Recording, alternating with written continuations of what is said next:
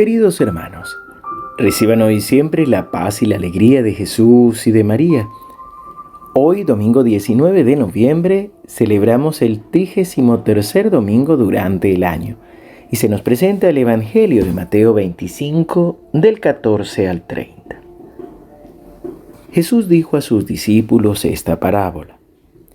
El reino de los cielos es como un hombre que al salir de viaje llamó a sus servidores y les confió sus bienes.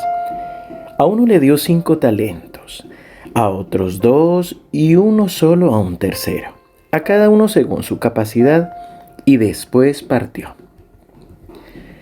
Enseguida, el que había recibido cinco talentos fue a negociar con ellos y ganó otros cinco. De la misma manera, el que recibió dos ganó otros dos, pero el que recibió uno solo hizo un pozo y enterró el dinero de su señor. Después de un largo tiempo llegó el Señor y arregló las cuentas con sus servidores. El que había recibido los cinco talentos se adelantó y le presentó otros cinco. Señor, le dijo, me has confiado cinco talentos, aquí están los otros cinco que he ganado. Está bien, servidor bueno y fiel, le dijo su Señor. Ya que respondiste fielmente en lo poco, te encargaré de mucho más. Entra a participar del gozo de tu Señor. Llegó luego el que había recibido dos talentos y le dijo, Señor, me has confiado dos talentos. Aquí están los otros dos que he ganado. Está bien, servidor bueno y fiel. Ya que respondiste fielmente en lo poco, te encargaré de mucho más. Entra a participar del gozo de tu Señor. Luego llegó el que había recibido un solo talento. Señor, le dijo, sé que eres un hombre exigente, cosechas donde no has sembrado y recoges donde no has esparcido. Por eso tuve miedo y fui a enterrar tu talento. Aquí tienes lo tuyo. Pero el Señor le respondió, Servidor malo y perezoso, si sabías que cosecho donde no he sembrado y recojo donde no esparcido, tendrías que haber colocado el dinero en el banco y hacia mi regreso lo hubiera recuperado con intereses. Quítenle el talento para dárselo al que tiene diez, porque a quien tiene se le dará y tendrá de más, pero al que no tiene se le quitará aún lo que tiene. Echen afuera las tinieblas a este servidor inútil. Allí habrá llanto y rechinar de dientes. Palabra del Señor. Gloria a ti, Señor Jesús. Por supuesto, estamos llegando, ya nos queda solo dos semanas para terminar nuestro ciclo litúrgico y empezar una nueva etapa, un nuevo año litúrgico. Y por eso las lecturas de estos días y de manera especial el Evangelio de hoy nos animan a prepararnos para esa llegada del Señor. Y es que, como ya los Evangelios nos vienen diciendo, nadie sabe ni el día ni la hora, lo mejor es estar preparados. Pero hoy Jesús nos anima a perder el miedo, a dejar atrás el miedo. El miedo es nuestro amigo, es una emoción, un sentimiento que nos advierte de aquello que nos puede hacer daño o que nos habla también de nuestros dolores, de nuestras heridas, de nuestras dificultades. Entonces, el problema no es tener miedo, sino que el miedo nos paralice. ¿Qué fue lo que le pasó a este tercer servidor? Sabe que su Señor es exigente y por miedo a fallar, por miedo a no hacer las cosas bien, simplemente se queda quieto y no avanza. Esta es la gran dificultad del miedo.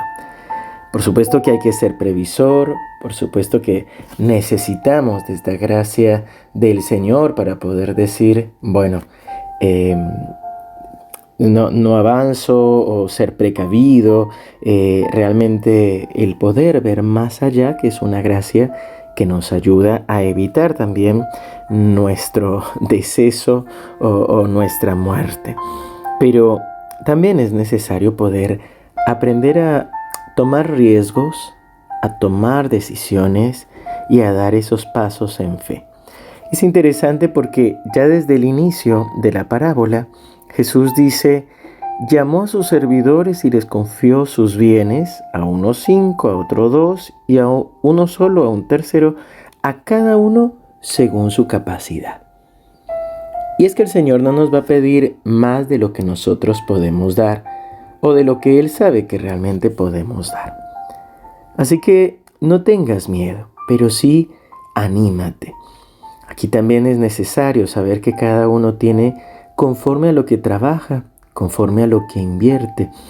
Y esto es necesario también que nos pongamos delante del Señor para preguntarnos, por ejemplo, qué tanto tiempo y esfuerzo invertimos en nuestra relación de pareja, qué tanto tiempo y esfuerzo invertimos en nuestra relación con Dios, qué tanto tiempo y esfuerzo invertimos en ayudar a otros, en nuestra formación, en nuestro crecimiento.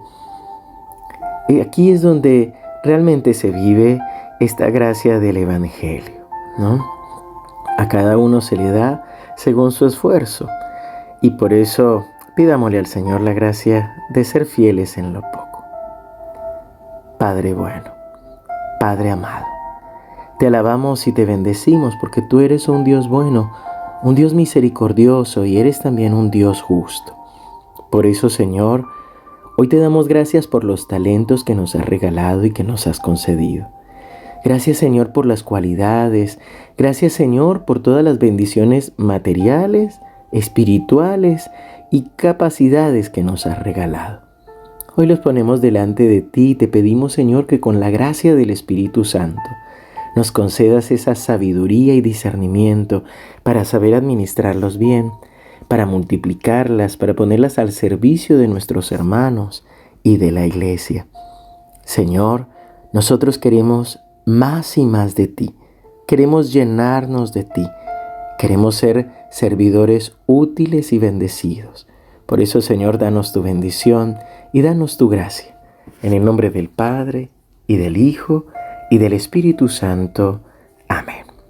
Queridos hermanos, que el Señor los bendiga. Les recuerdo, hoy a las 11 de la mañana tendremos por nuestro canal de YouTube el Santo Rosario y la Eucaristía Dominical.